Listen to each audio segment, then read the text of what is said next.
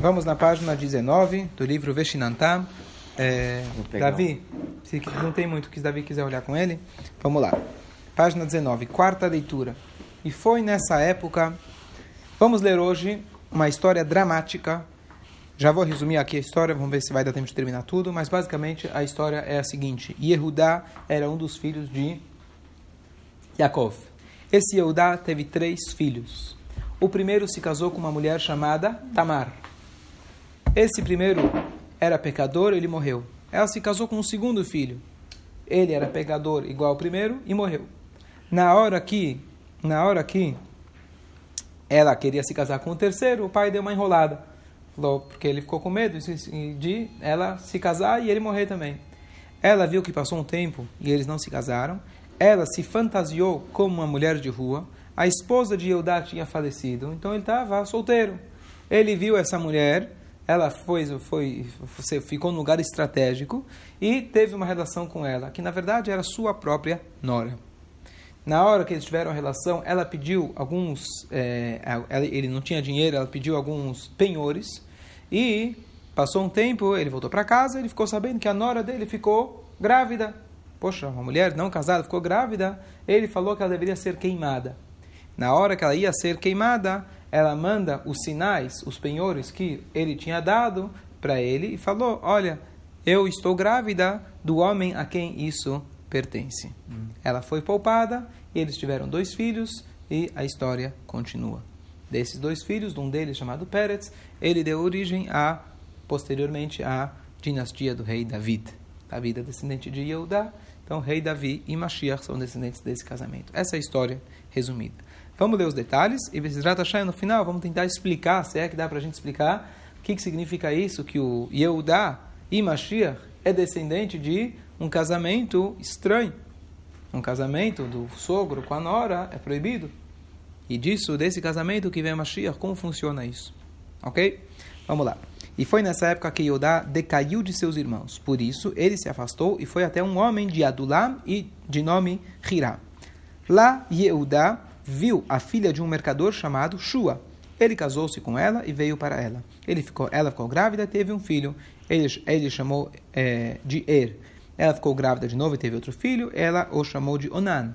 Ele, ela deu à luz é, mais uma vez a um filho e ela o chamou de Shelah. Ele estava em Keziv quando ela deu-lhe a luz.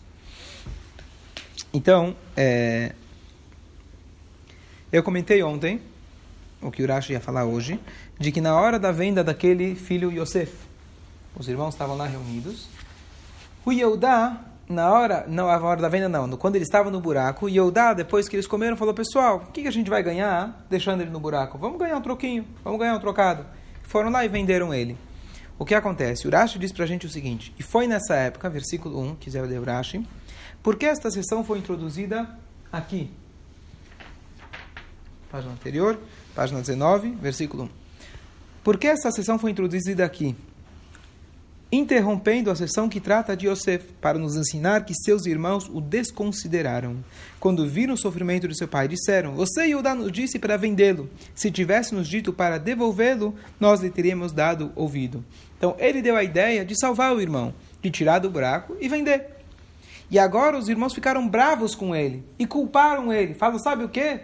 É tua culpa que nosso pai está todo triste.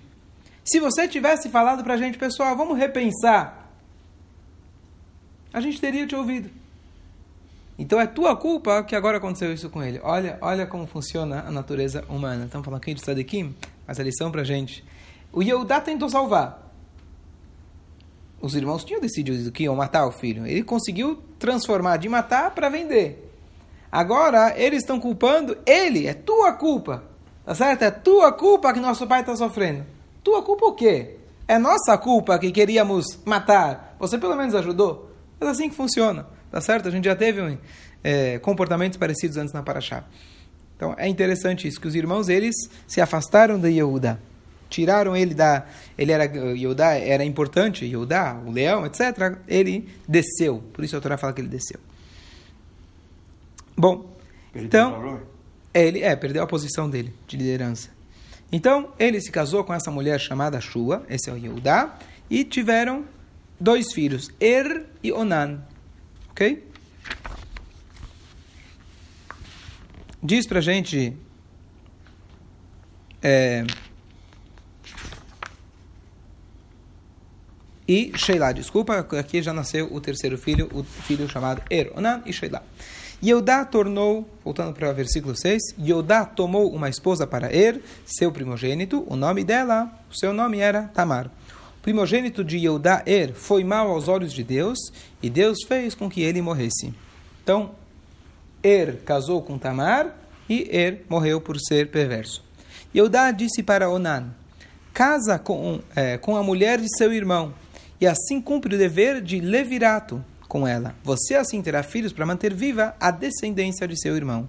Onan, contudo, percebeu que os filhos não seriam sua descendência, portanto, sempre que ele vinha para a esposa de seu irmão, ele desperdiçava no solo, de modo a não ter filhos de seu irmão. Ok, o que acontece?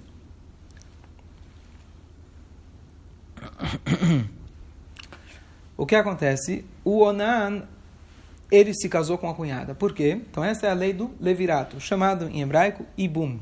É uma mitzvah da Torá, que quando Deus nos livre, um casal falece sem deixar filhos, então, o casal falece, não, o marido falece sem deixar filhos, então, ele, é, o marido não, desculpa, vamos lá, o marido falece isso, o marido falece sem deixar filhos, então essa esposa vai se casar com o cunhado. Se por algum motivo eles decidiram não casar, então tem todo um procedimento chamado Halitzah. Isso funciona até os dias de hoje. Ok? Então, por que a Torá dá essa prioridade, essa obrigação do cunhado casar com a cunhada? Então a ideia é a seguinte: a pessoa que vem aqui para esse mundo, a gente espera que ele deixe frutos. Se a pessoa não deixou frutos, temos que fazer o possível para que ele tenha frutos. Então o que, que a Torá fala? ela se casando com o irmão dele, o filho que nascer é uma continuidade do falecido. O filho que nascer, uma vez que ambos vieram do mesmo pai, os dois irmãos, um faleceu, ambos vieram do mesmo pai, o filho que nascer é uma continuidade do falecido, é uma maneira de você dar continuidade à, à esposa, que a esposa se casou com alguém dessa família, não teve filhos, ele faleceu, então se casa com o irmão e esse filho vai ser a continuidade vai levar o nome do falecido. Essa é a lei. Inclusive por isso, quando eles se casam, esse irmão herda tudo do marido falecido, do, fale, do falecido. Porque ele realmente se torna um sucessor perfeito do irmão falecido. Essa é a lei da Torá. Então, só para concluir. Então, o que ele fez? Ele fez essa lei. Agora, o que acontece? Ele falou: Poxa, então eu estou trabalhando, entre aspas, para o meu irmão. Esse filho não vai ser chamado meu perante a Torá. Então o que, que ele fez? Quando ele tinha relações, ele desprezava o seu sêmen. E aqui a Torá fala, na verdade, que ele também foi mal perante os olhos de Deus, ou seja, que o pecado de ambos eram os dois. Que aí vem o nome é, onanismo, se fala? Certo? Onanismo, que vem de onan. A ideia é que Deus nos livre alguém desperdiçar a sua força de gerar filhos, isso é um pecado grande perante Deus e por isso eles é, eles é, foram, por isso eles perderam, Deus nos livre, as suas vidas. Eu já expliquei essa lei inúmeras vezes, que ela é, ela é vigente até os dias de hoje. Existem pessoas, inclusive sei de uma pessoa, essa mulher, Deus nos livre, casou três meses depois, o marido faleceu, teve um ataque súbito do coração e faleceu, lá além, longe de nós. E ela, então, ela falou, bom, estou recém-casada, ele faleceu, vou procurar outro marido. Só que acontece, ele faleceu sem deixar filhos. Ela tinha irmãos, ele tinha irmãos. Um dos irmãos tinha, eu acho que 10 anos de idade. Para ele poder liberar ela, ele precisa ter bar mitzvah. Então ela, antes, a pessoa, a pessoa ficava esperando, acho que não sei se era dois ou três anos a idade da, da criança, para ele crescer, fazer esse procedimento, que seria parecido com um get, com um divórcio, aí ela estava liberada para poder procurar é, a, procurar seu, seu marido. Então isso é vigente até os dias de hoje. Esse é o mais comum. Mas existe também, existe também a possibilidade deles se casarem. Isso não tem a ver com aquele filme, quem assistiu? The Void, Feel, Feel the Void, preenchendo o vazio, o vazio. Lá era diferente. Quem faleceu foi? A mulher. A mulher faleceu, então por isso a irmã faleceu, então não tem nada a ver. A mitzvah da Torá, levirato, é quando o marido faleceu, tá? Só para deixar claro. Mas isso, inclusive. Segue, vamos lá. E Eudá disse a sua nora Tamar: Fica com como uma viúva na casa de seu pai, até que meu filho Sheila cresça, pois disse, talvez, ele morra assim como seus irmãos. Tamar foi viver na casa de seu pai. Eu expliquei não faz muito tempo, nós temos um conceito em hebraico chamado Hazaká. Isso é uma lei também vigente até os dias de hoje. Hazaká significa quando algo já é como se fosse quase certeza, já tem uma segurança, uma certa certeza que isso vai acontecer. Por exemplo, alguém fala, olha, eu fiz tal costume uma vez, tudo bem, duas vezes, tudo bem. Três, a partir de três vezes, já virou lei, entre aspas. Então, o que acontece? Existe uma marloket, uma discussão. Quantas vezes se torna hazaká? É popular dizendo que hazaká é com três vezes. Mas na Alahá, na lei judaica, tem uma discussão se é duas ou três vezes. Por exemplo, se uma mulher se casou, primeiro homem morreu, casou de novo, Morte, estou dizendo, uma morte diferente do natural. Não era um, um senhor de idade, não era uma epidemia. Realmente, assim, sem muita explicação. Faleceu, Deus nos livre. E casou de novo, morreu. O terceiro caso não casa. Tá certo? Então existe uma regra que essa. Hã? Tem nada a ver. Existe, existe, existe. Se duas vezes ela se casou e ambos morreram sem nenhuma explicação, sem nenhuma, assim, não era uma morte natural esperada, entre aspas, então, isso ela tem uma hazaká, existe uma força, Deus nos livre, que alguma coisa tem que essa mulher pode colocar em perigo o terceiro. Então, o que acontece? Yodá, ele evitou. A lei fala que se o terceiro se casou, já que existe uma discussão entre duas ou três vezes, se ele casou, fica. Agora, se Deus nos livre, matou o terceiro também, o quarto se casou, tem que separar. Essa é a regra. Deus nos livre. Assim estou explicando a regra. Longe de nós, espero que nunca aconteceu, além desse caso de Yehudá. Então Yehudá ele falou, não, espere ele crescer, ele é pequeno. Passou-se logo um tempo, e a filha de Shua, a mulher de Yehudá, morreu. Yehudá consolou-se, e ele foi supervisionar a tosquia de seu rebanho Timná, juntamente com seu amigo Hirá, o Adulamita. Tamar soube que seu sogro estava subindo para Timná para tosquear seu rebanho. Ela despiu seu traje de viúva e se cobriu com o véu, ficando dissimulada ela sentou-se na encruzilhada que ficava no caminho para Timná, pois ela tinha visto que Shelah havia crescido e ela não tinha sido dada como esposa. Então o que acontece? O Yehudá ficou viúvo, o sogro. A ela estava viúva de dois maridos. E ela viu que o filho pequeno, o pai só estava enrolando. Ele cresceu, cresceu e ele em nenhum momento ofereceu para que eles se casassem. Então aqui dá para ver que ela estava querendo continuar casada com alguém desta família. O que, que ela fez? Ela ficou dissimulada, se cobriu com um véu, e ela ficou aonde? Bepetach Einaim. O que, que é Petach Einaim? Murashi fala pra gente, na abertura dos olhos, na encruzilhada das estradas, no caminho para Timná. Por que as mulheres de rua ficam sempre na esquina? Isso a gente aprendeu do Rashi. Por que ficam na esquina? Porque quando você chega na esquina, você é obrigado a olhar se eu vou para a direita ou vou para a esquerda, se tem carro vindo ou não tem carro vindo. Por isso que se fica na esquina, você é obrigado a olhar. É um lugar estratégico.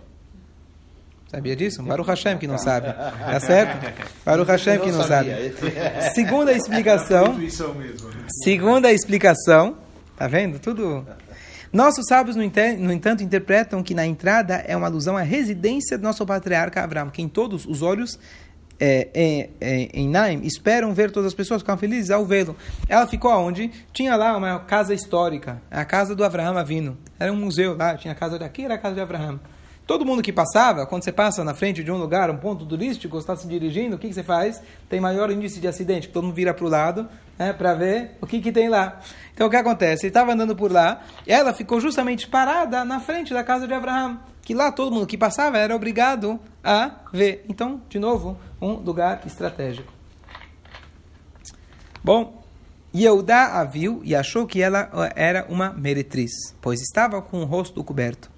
Então tem duas explicações aqui. Ou que ela estava com o rosto coberto, ele não reconheceu que era a nora dele, ou que ela era uma pessoa tão, é, tão é, recatada que ele, que não que ela cobriu o rosto agora, antes ela já cobriu o rosto, ela, ele não conseguiu reconhecê-la. Bom, então, o que aconteceu? Diz para a gente adorar. Ele disse: Eu lhe enviarei um cabrito. É, espera, peraí. Ele saiu e voltou-se para a estrada em direção a ela. Ele disse: Apronte-se, por favor, e deixe-me estar contigo, pois não sabia que ela era a sua nora. O que você me dará se você vier para mim? Pagamento, cash, cartão de crédito, cheque, ah. certo? Ele disse: Eu lhe enviarei um cabrito de rebanho. Ela disse: Antigamente se pagavam cabritos, né? Como se negociava? Era camelos, cabritos. Então me dê algo como garantia até que você o envie. Ele disse: O que você deseja como garantia? Ela disse: Seu sinete, sua manta e bordão em sua mão. Sinete é o, o carimbo, aquele anel de carimbo que se usa. Quer dizer, ele não aceitou qualquer tipo de. Eu falo, eu quero seu relógio, quero seu iPhone, seu celular e eu quero sua corrente, tá certo? Pegou as coisas que mais. Sério? Mais que nós somos mais ligados, certo? Quero o cartão de crédito, quero o RG. Deixa aqui uma garantia, aquela que é difícil você se liberar, libertar delas. Ela ergueu-se e foi embora, tirando o seu véu e colocando de novo. Espera. E aí, bom, ele deu para ela é, ele os deu e veio para ela, engravidando-a, de primeira. Ela ergueu-se e foi embora, tirando o seu véu e colocando de novo o seu traje de viúva. Então ela voltou para casa como se fosse que nada aconteceu. E Eudá enviou o cabrito com seu amigo Adulamita com finalidade de, reto de retomar a garantia da mulher, mas não a encontrou. Então ele pediu para o amigo dele: vai lá, por favor, troca o cabrito pelo. Estou querendo meu celular de volta. Eu quero minha corrente, tá certo? Eu quero meu bordão, meu, é, meu anel, meu carimbo e, é, e a minha manta. Eu quero isso de volta. O que aconteceu? Não encontrou, Não encontrou ela. Ih, vai, vai, ver que vai ver que levou embora, tá certo? Imagina, ficou sem celular, com quem consegue? Né? Era a assinatura dele, eram coisas muito preciosas para ele. Boa tarde. Ele perguntou às pessoas do local: Onde está a meretriz? Ela estava na encruzilhada, ao lado da estrada. Eu vim, ela estava aqui, imagino que ela ficava aqui todo dia. Eu não fui o primeiro cliente, o último cliente. Isso aqui é uma profissão que não tem, não tem, é, não tem crise pelo jeito, né? Deus nos livre. Não havia nenhuma meretriz aqui, eles disseram. O que você está falando? Aqui não tem ninguém, aqui não é. Não, Não tem ninguém. Ele voltou a Yehudá e disse: Não pude encontrá-la. Os homens local disseram que não havia nenhuma meretriz lá. Disse Yehudá que ela guarde, não desejamos ser envergonhados. Tentei enviar-lhe esse cabrito, mas você não a pôde encontrar. Então ele falou: oh, deixa quieto, deixa quieto. Eu vou começar agora a colocar no jornal que eu estou procurando meu, meus itens. O pessoal vai ficar sabendo, vai pegar mal. Deixa como tá, deixa ela ficar. Capará, se diz, tá certo? Ralas. Bom, o que acontece? Próximo parte da história. Conhece a história? Lembra? Todas as vezes que eu conto essas histórias do Tanar, os, os moleques de 13, 14, 15 anos, eles nunca ouviram. Quando eles ouviram na, na, na escola, foi, é, foi censurado. Bom, passaram-se três meses e Eudá foi informado. Sua nora Tamar se prostituiu e, além disso, ela engravidou de sua promiscuidade. Disse Eudá que ela seja retirada e queimada. Não dá agora muito tempo de explicar por que ela teria que ser queimada. Afinal, era uma mulher solteira que teve uma relação. Quão grave isso é? Será que é grave ao ponto de ela ter que ser queimada? Lembra que a gente está falando ainda antes da Torá ser dada. Mas, em duas palavras, ela era chamada, ela era é, a filha de Shem. Shem, o filho de Noah, e ele era, ele era considerado um Cohen. A Torá já falou para a gente que ele era considerado um Cohen. Existe uma regra especial, não vou entrar agora, de que uma filha de um Cohen, ela tem um status especial, apesar de filha de Cohen não é Cohen. Ela pode ir ao cemitério, etc.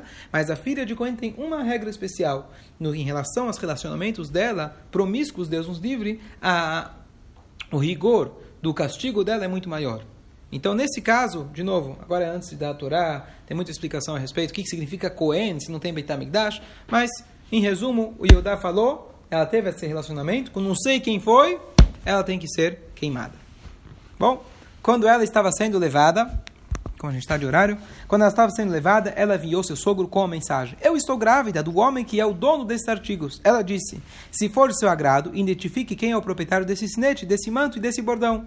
E Eudá reconheceu. Ele disse: Ela está certa de mim, porque eu não lhe dei o meu filho Shelah. Ele não teve mais intimidade com ela. Ok. Então, aqui vai terminar mais ou menos a história. Que o que acontece, ela, em vez de falar, ah, tô grávida, sabe de quem? O que, que ela fez? Ela fez de maneira sutil. sutil. Mandou para ele os itens, falou, eu tô grávida dos dono, do dono desses itens. E aqui a gente aprende, dizem nossos sábios, que é melhor você ser queimado vivo do que você envergonhar uma pessoa. Ela poderia ter exposto o sogro e falar: É, tá vendo aqui o RG dele, certo? O carimbo dele. O que, que ela fez? mandou para ele. Se ele confessar, muito bem. Se ele não confessar, eu não vou ser a pessoa que vou expor ele publicamente. Prefiro ser queimada. Aqui a gente aprende essa lição. Aqui é a introdução para a gente ver que essa história a gente não pode, Deus nos livre, interpretar como algo, um, uma queda, uma, uma, um escorregão da Tamar ou da Eudá. Estamos falando aqui de uma grande tzadek e de um grande tzadik. E ela preferia morrer para não envergonhar outra pessoa. Esse é ponto número um. E aí, quando ele falou, ele falou, ele reconheceu, ele reconheceu que era dele, tzadka mimeni, ela estava certa de mim, certa de mim não é mais certa do que eu. Tzadka mimeni, ela está certa de mim. Ela ficou grávida de quem? De mim mesmo. Por que, que ela fez isso? Ela tinha razão, entre aspas. Ele justifica os atos dela, porque eu disse, eu falei que eu ia dar pro. Falei que meu filho era pequeno, ele cresceu, eu não dei. A Torá conclui que eles tiveram dois filhos. Um deles era o Pérez, que era o pai da descendência de, do rei Davi e de Mashiach. Então, a grande pergunta, temos aqui um minutinho só para explicar. É muito complexo esse assunto, tem muitas explicações, inclusive do Sefer Gilgulim, do livro dos Gilgulim, que significa as várias reencarnações que a pessoa passa nessa vida, mas basicamente toda a linhagem do rei Davi e de Mashiach, você tem histórias difíceis de se entender na Torá. Começando de quem lembra Lot e suas duas filhas, que tiveram uma relação, continuando com Yehudá com a sua nora, depois você teve Boas e Ruth, depois você teve a própria relação de David com Bathsheba. E aqui a explicação em duas palavras é que, uma vez o Sefer Gilgulim explica que quando é para vir uma alma extremamente elevada nesse mundo, ela às vezes precisa passar por um invólucro muito sujo, aparentemente. O invólucro sujo é esse. O que acontece quando você vai trazer um celular, um iPhone dos Estados Unidos, você tira ele da caixa. Quando você vai comprar uma roupa nova, você dá uma sujadinha. Aí quando ele te para no alfândega, o que, que você fala? Não, isso aqui é velho, não comprei lá. Tá certo? Conhece esses truques? Não. Nunca fez. Tá bom. Baruch Hashem. Eu falei outro dia que na Estivá dão esses cursos. Então, o que acontece? O que acontece quando precisa passar na alfândega para vir aqui nesse mundo uma alma tão especial, se vir diretamente é muito aberto, as forças contrárias não permitem. Essa é uma explicação. E a outra explicação que antes da Torá ser dada, aquela regra do levirato de um irmão se casar com uma cunhada para manter o nome do falecido, isso também funcionava para qualquer familiar. Então, quando Yehudá teve a relação com ela, ele, na verdade, ela quis perpetuar o nome do marido. E antes da Torá ser dada, era permitido, inclusive, fazer com o próprio sogro, que depois que a Torá foi dada, se tornou proibido. Por isso, Urashi diz aqui no final, tem duas explicações, que depois desse episódio, uma episódio, uma explicação diz que, que eles não continuaram casados. É isso que está escrito aqui nessa tradução. Mas Urashi embaixo ele fala, tem uma segunda interpretação, que a Guemará, em Sotá, fala pra gente, que eles sim continuaram casados. Ou seja, se fosse um pecado, a partir do momento que ele viu que estava errado, ele deveria se separar. Mas aqui a gente vê que realmente ele estava cumprindo a mitzvah, que é a mitzvah de perpetuar o nome do o nome do, do falecido. Tem muita coisa a respeito, mas basicamente aqui a gente vê que a alma de Mashiach é uma alma extremamente elevada, por isso ela passou por várias e várias histórias diferentes no, no Tanakh, mas, basicamente, aqui a gente vê que é difícil, talvez, para que a alma desça nesse mundo, mas é, nosso, é o nosso papel, é o nosso papel de trazer essa alma para esse mundo e fazer com que Mashiach se revele agora mesmo. Amém.